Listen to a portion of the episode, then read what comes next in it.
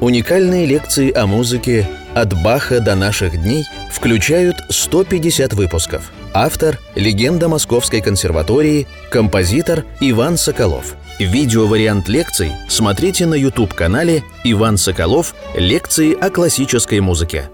Друзья, здравствуйте! Мы начинаем 36-ю лекцию из цикла «Композитор Иван Соколов о музыке». В прошлый раз мы разбирали творчество Гайдна, мы слушали семь последних слов нашего Спасителя на кресте, удивительное сочинение Гайдна, и я на этом завершил наше знакомство с Гайдном. Еще раз повторю, что, конечно, кто-то может сказать 32 лекции на, на Баха и одна или две на Гайдна. Несоответствие.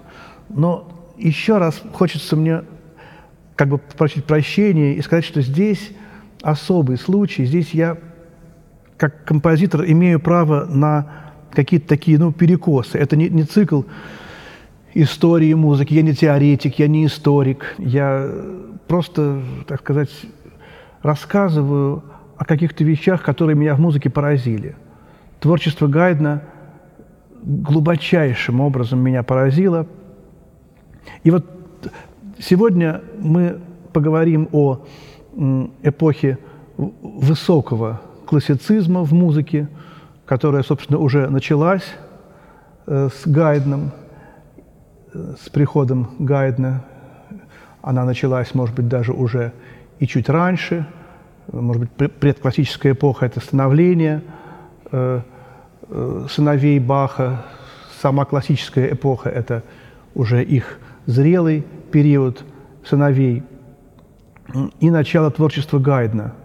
Традиционно, так сказать, три венских классика – это Гайден, Моцарт и Бетховен. Конечно же, это очень условное наименование. Каждый из них – это Вселенная, это мир, и они очень разные. И более того, у каждого из них есть много своих разных стилей. Вот это нам надо понять, потому что иной раз очень поверхностное мнение, что они все примерно пишут одинаковую музыку. Особенно трудно отличить Гайдна от Моцарта. И да, и нет, но, скорее всего, конечно, нет. Почти всегда можно понять, где Гайден, где Моцарт, только если какое-то очень детское сочинение, мы знаем, что Моцарт начал сочинять буквально в пять лет, уже первые его опусы до нас дошедшие, это его сочинения, написанные в пятилетнем возрасте.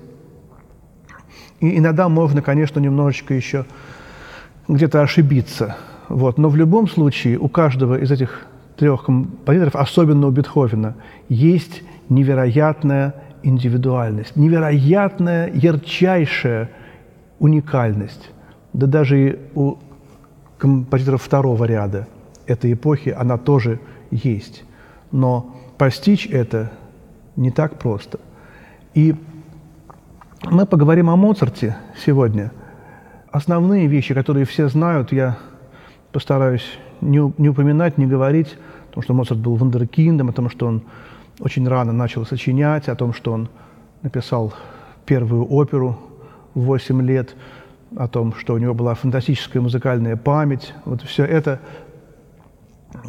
как бы такие общеизвестные вещи. Вообще надо сказать, что вот лично меня привлекают какие-то вещи в великих композиторах, которые связаны со стиранием грима, я это называю так. Вот какой-то гениальный композитор, чем он гениальнее, тем больше э, на нем каких-то румян, э, каких-то вымыслов, как, какой-то вот такой общеизвестной, э, так сказать, традиции, как надо понимать его музыку и какую он роль сыграл во всеобщей истории музыки, искусства. И вот очень часто, вот если эта позиция возникла, то уже с ней как бы ничего не сделаешь. И очень трудно доказать, что на самом деле совсем было все по-другому. Вот мне как бы интересно попытаться ломать эту традицию, потому что эта традиция, вот каким был Моцарт, какая была его музыка, какую она роль сыграла в жизни. Ответы на эти вопросы очень влияют на интерпретацию музыки.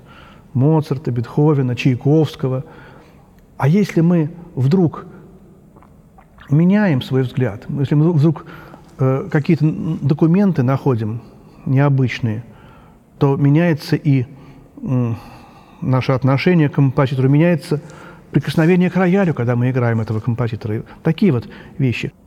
Поэтому э, невероятно важным, например, для меня было вышедшие несколько лет назад э, письма Моцарта на русском языке, 1200 писем на русском языке, где Моцарт виден как человек, где он рассуждает со своими близкими, с папой, с э, женой Констанцией о музыке, о том, что он видел, слышал, кого он слышал. Может быть, очень такое важное для меня апокрифическое письмо Моцарта, которое впервые я прочел в книжке Нейгауза об искусстве фортепианной игры. Неизвестно, кому Моцарт это рассказал, но он рассказал, как он сочиняет. Он сказал, что когда я создаю музыку, а создавал он ее, как правило, в голове. Когда я сочиняю что-то, сочинение вдруг предстает передо мной от начала до конца в долю секунды, за какой-то один момент. И я обнимаю его во всей его красоте, так как будто бы я нюхаю цветок или целую женщину. Вот такая удивительная мысль Моцарта. И это говорит не только о его музыкальной памяти, а это говорит еще о том, что у него было чувство совершенства. Подобное же э, ощущение, только по-другому, испытывал Скрябин. Мы сейчас о нем не говорим, но для сравнения. Скрябин, например, говорил друзьям, что когда я сочиняю музыку, то у меня вдруг в какой-то момент возникает в голове образ шара. Ну, вот я вижу шар внутренним взглядом. А шар – это самая идеальная форма, да? И когда этот шар вдруг возникает в моем сознании, я понимаю, что форма сочинения, над, которой, над которым я работаю, идеальна. И ее можно теперь только ухудшить. Например, капли росы. Посмотрите на цветок, в котором несколько росинок, или на траве роса. Капли приобретают форму шара. Как только две росинки соединяются, они приобретают форму овала, а потом этот овал делается шаром. То есть шар – Земля, планета в форме шара, почти точного. В искусстве, вообще в жизни все, все почти, наверное, есть тоже. И вот, вот такое обостренное ощущение совершенства было у Моцарта. Конечно, оно было и у Баха. И вот если мы опять эту идею Владимира Мартынова вспомним о том, что музыка – это мячик, э, который бросил Бог с неба на землю, и вот когда он проходит облака, мы начинаем его видеть, мы начинаем понимать эту музыку. И когда мячик делается Моцартом, время проходит какое-то – этот мячик освещен лучами солнца, он прекрасен, он виден, он совершенен, и он так далек, как вот солнце в зените, которое стоит. Мы, его, мы видим этот шар, но мы, так сказать, не можем понять, как это возможно. Такое совершенство. Потом этот мячик будет опускаться, он будет уже темнее, мы будем видеть какие-то зазубринки на нем, это уже будут другие эпохи – а вот это совершенство, оно понятно. Бах был все-таки не совсем понятен, особенно музыка до Баха, таинственна. Там много символов, там много каких-то э, внемузыкальных мыслей, которые надо знать, чтобы понимать эту музыку. Здесь же чистота, простота, понятность. И поэтому музыку Моцарта так трудно играть, потому что она вся на виду. Любая фальшивая нота – это катастрофа. Любая фальшь в душе – это катастрофа вдвойне, если что-то сфальшивил. И поэтому вот эта вот чистая, божественная, моцартовская простота – это самое трудное, что есть вообще в искусстве. И тут можно вспомнить Толстого «перепиши раз соста, тогда получится просто» его фразы. А, а Моцарт не переписывал э, сто раз, он начал с детства именно писать вот так, как он начал. Тут все-таки мне кажется, что это не, э, не э, дань эпохи, а это чисто индивидуальная гениальность этого фантастически одаренного Богом человека, каким был Моцарт. Но с другой стороны, эпоха. Вот был Гайден. В прошлый раз, на, на прошлой лекции мы говорили, что музыка Гайдена какая-то еще немножечко неловкая по сравнению с Моцартом. У него периоды, ну, например, вот первое изложение первой мысли, вот то, что мы называем пропозицию, риторической диспозиции, или главная партия в сонатной форме, у него бывает, может быть, 17 тактов, может быть, 13, 19. А у Моцарта начинает постепенно это число тяготеть к 4, 8, 16, то есть к квадрату. 4 э, э, такта, 8, 16. И это, конечно, тоже бывают разные количества. И это тяготение к квадрату, тяготение к четкости, к ясности, какой-то некой схематичности, это самый характерный пример того, что это искусство классическое. Вот слово «классическое», оно у нас синоним хорошего, совершенного. Классическое. Это классический фильм. Это в магазине продавался классический творог. А романтический творог почему-то в магазине не продавался. Слово «классический» это считает хороший. Например, Гёте говорил, что классическое – это здоровое. Правда, он говорил, что романтическое – это больное. Романтизм – следующая эпоха после классицизма. Вот. Но можно также точно сказать, что барочное – это странное, барокко вообще причудливый. Странный, причудливый. И вот эта странность, причудливость из искусства постепенно э, начинает, ну, пытается куда-то уйти на время в классическую эпоху. Я привожу элементарные примеры. Вот когда подходишь к консерватории, видишь здание Московского университета классическое, вот, и там же Нарышкинская барокко, храм Державной Божией Матери в э, Романовом переулке, или на Дворцовой площади Петербурга мы видим э, барокко Зимний дворец, а тут же арка Генштаба, классическое здание с квадратными или прямоугольными окнами, без этих изгибов. И примерно то же самое происходит в музыке. Это Гёте сказал, да, архитектура – это застывшая музыка. Вот если мы эту архитектуру расплавим, да, она будет, так сказать, звучать как музыка. Конечно же, я думаю, что арка Генштаба не звучит как соната Моцарта. Тут все-таки другое. Моцарт более изящен. Вот. Но в целом вот это невероятное э, совершенство. И Гайден, который очень любил Моцарта, он был на 24 года старше, то есть это было соотношение отец-сын.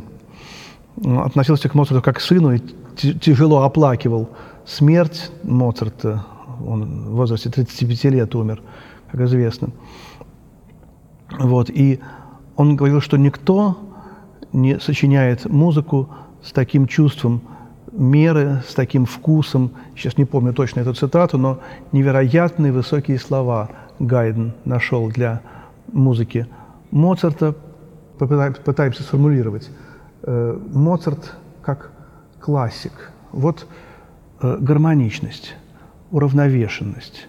Вот в прошлый раз тоже мы упоминали, музыкальное произведение становится объектом выражения внутреннего мира композитора. Здесь уже важно не то, что сочинение функциональное, что оно должно, например, обеспечить нам то, чтобы верующие в храме молились, если это месса, чтобы э, люди развлекались, если это музыка на воде Генделя, что, если это какой-то дивертисмент – чтобы люди занимались, так сказать, упражнениями, если это какая-нибудь инвенция.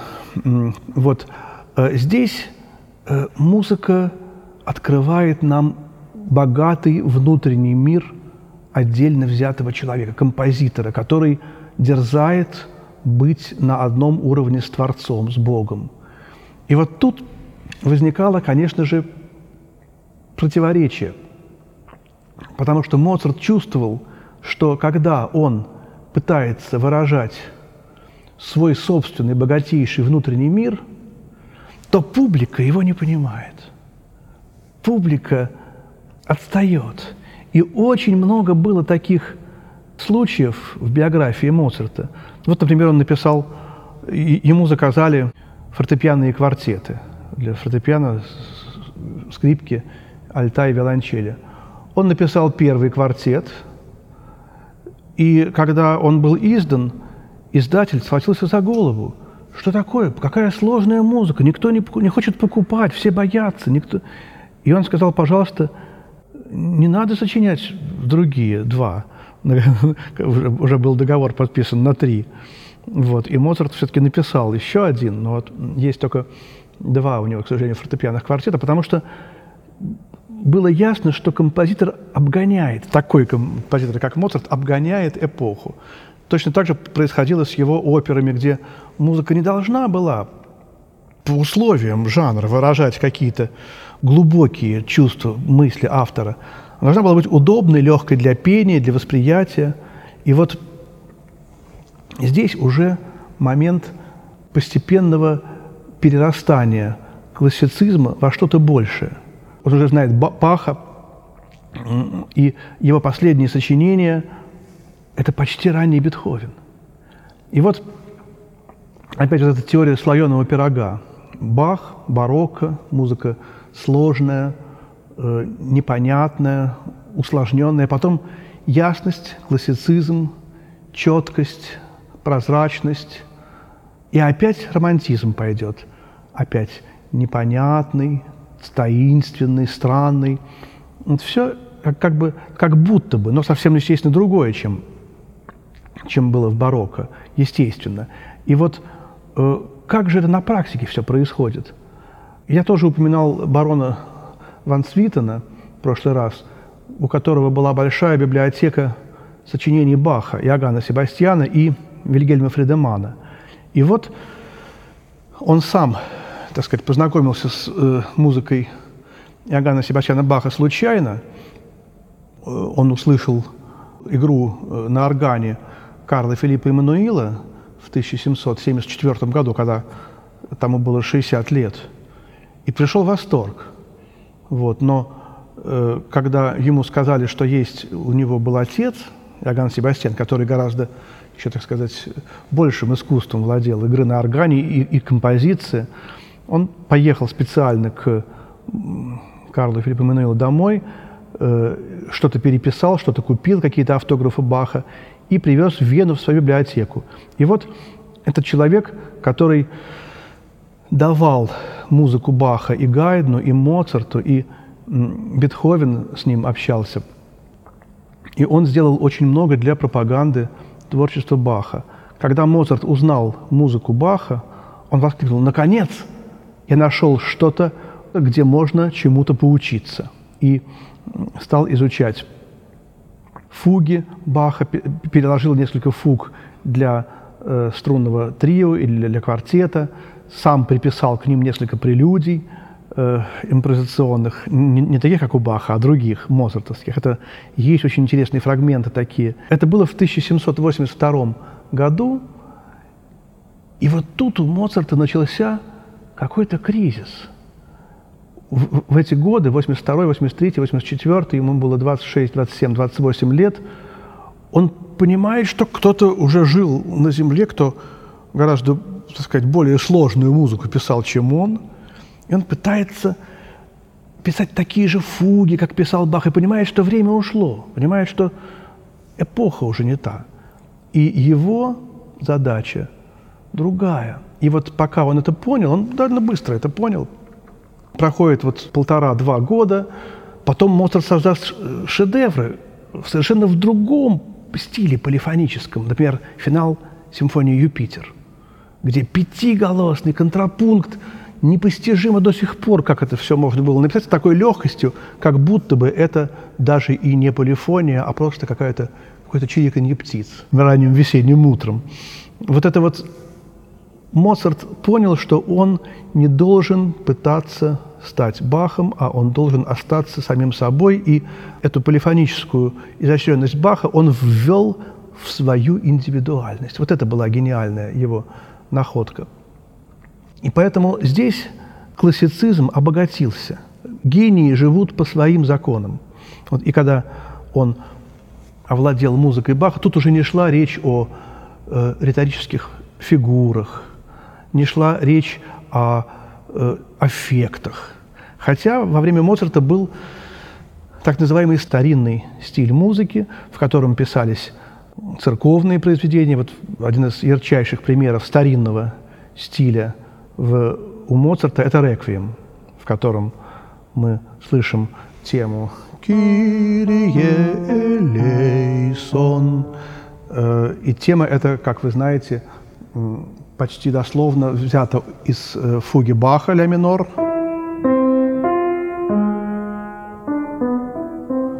Вот. И эту же тему Бах тоже брал откуда-то еще раньше. Это не, не баховская тема. Эта тема была э, общим местом в то, в то время, и она как бы вот Моцарт воспользовался ей. Он продолжает как бы эту традицию барочную, средневековую здесь.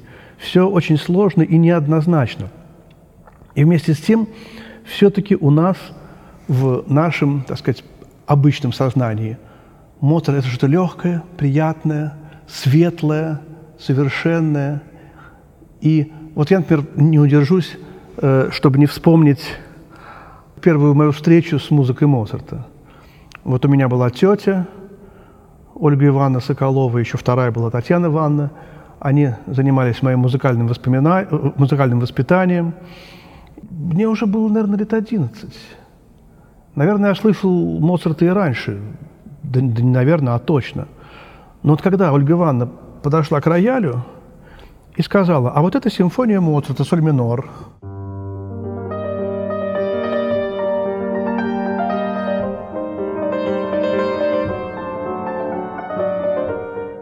Вот у меня все перевернулось. Вот я услышал вот эти несколько тактов, и ничего подобного вообще в жизни, вот до 11 лет я уже писал музыку, какие-то и фортепианные, и вокальные вещи. Я вдруг понял, что это чудо. И всем стал говорить, что мой любимый композитор Моцарт. Почему-то вот с Бахом такого не было. Бах был более строг. Здесь уже какая-то легкость была. И потом мне очень понравилось, как говорил о Моцарте Чайковский. у него огромное количество интереснейших статей критических, где он в газетах, в музыкальных журналах пишет, освещает, где он светский человек. А вот когда он в дневники пишет о своей жизни, где-то он как бы для себя пишет заметки о композиторах. И вот он пишет «Я боюсь Бетховена». Бетховен такой совершенный, что мне страшно.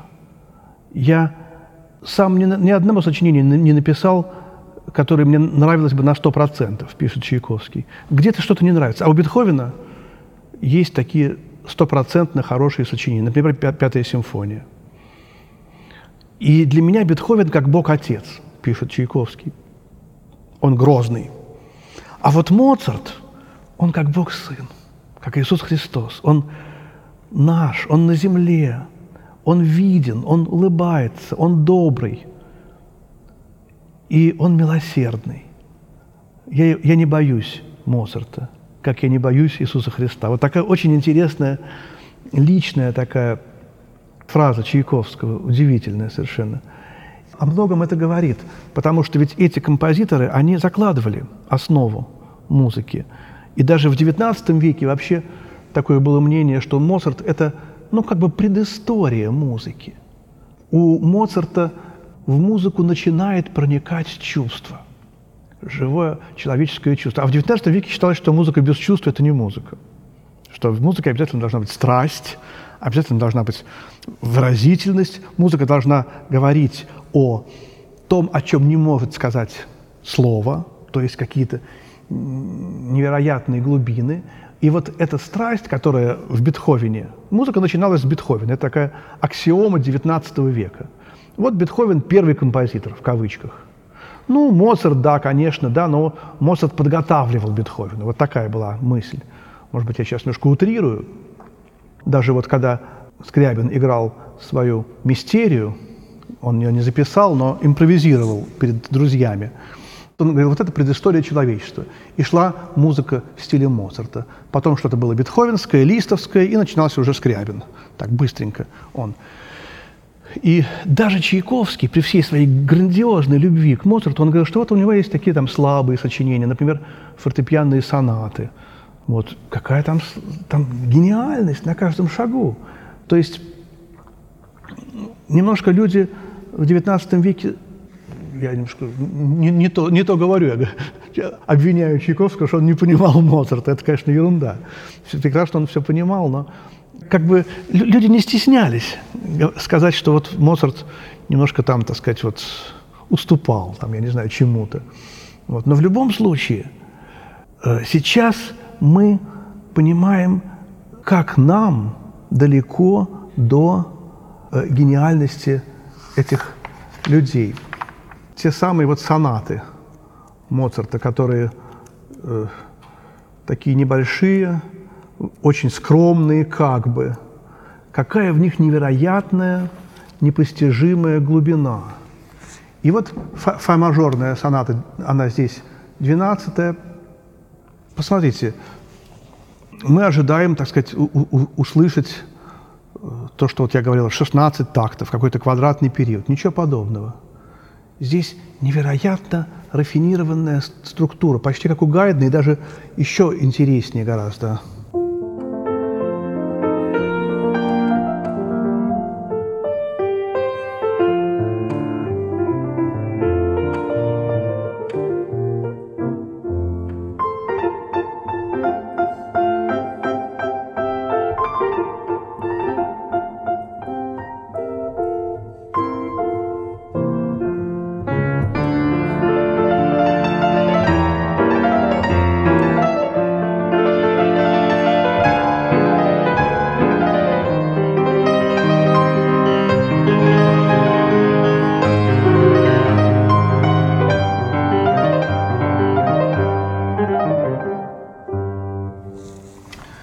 Начало. Сколько здесь тактов?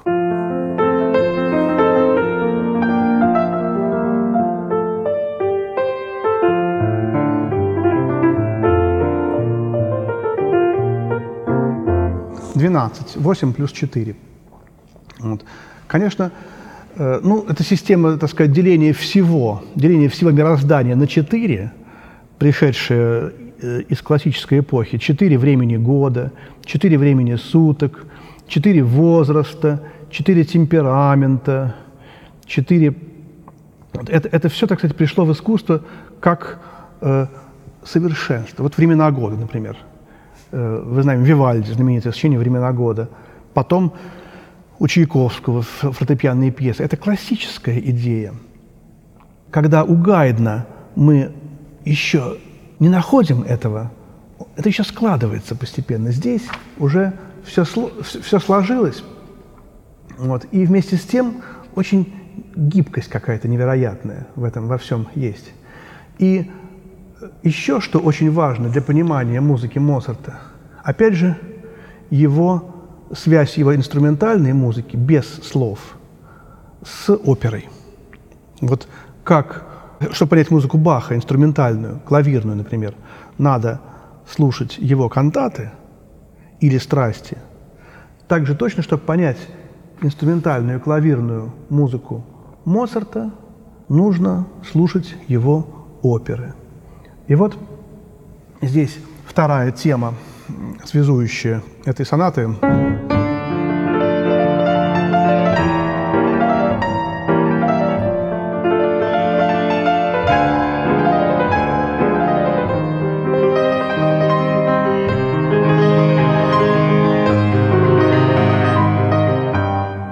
Это, безусловно, реминесценция Дон Жуана. Это, безусловно, Дон Анна, страстная, которая чувственная, и ре минор, тональность, основная тональность, семантическая, концептуальная Дон Жуана, тональность, которая потом будет и в фортепианном клавирном концерте Моцарта, ре минор, и фантазия, ре минор, и реквием – такая самая трагическая, серьезная моцартовская тональность. Она вдруг здесь, в этой простенькой сонатке, с такой какой-то невинной фа-мажорной начальной темой. Лицо сонаты – это тема главная. Что здесь?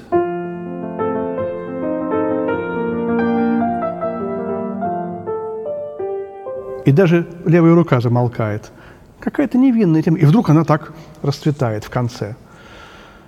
Вот э, такой необычный пример. И, или, например, ну, самый такой хрестоматийный пример э, – турецкая ронда.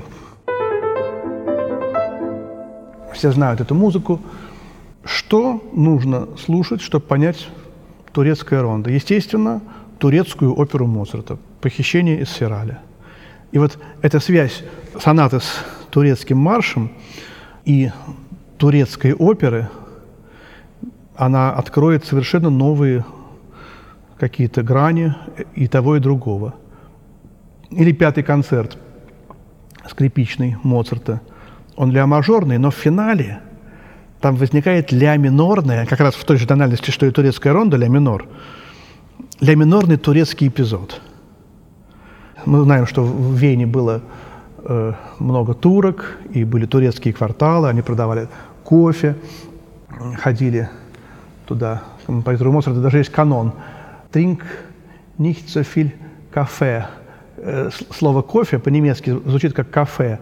C-A-F-F-E-E.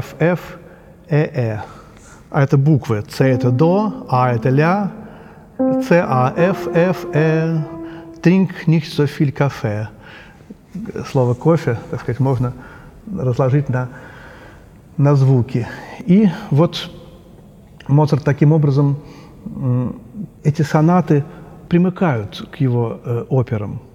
А опер у Моцарта огромное количество. И, как я уже сказал, невероятно много музыки в оперы включено. Потому что Моцарт пытался гениальную музыку э, воплотить на сцене. И когда ему это не удавалось, когда слишком, слишком хороша была его музыка, отказывались слушать его музыку, он создавал гениальные инструментальные сочинения, 41 симфонию, 27 клавирных концертов и огромное количество сонат для клавира, скрипки, камерной музыки. Бездна совершенно. Вторая часть этой сонаты, фа-мажорной, прекрасная адажио, может быть, одно из самых типичных проявлений моцартовского гения –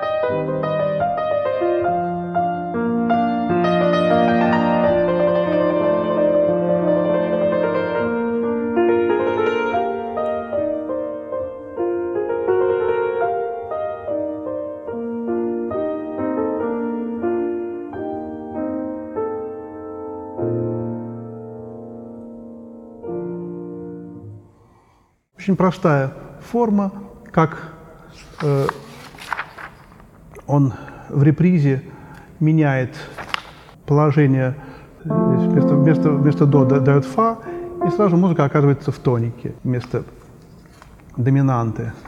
Так, такой же прием он использует и в сонате фачели, до мажорный, простой очень, как бы внешне простой. Теперь, может быть, давайте сделаем перерыв до следующей лекции. В следующей лекции посмотрим э, сочинения Моцарта, в которых уже предчувствуется Бетховен, как Моцарт повлиял на э, последующую эпоху. Прощаемся с вами. 36-я лекция завершается. Цикл композитор Иван Соколов о музыке продолжается. Следующая 37-я лекция будет тоже о Моцарте. А пока всего доброго. До свидания.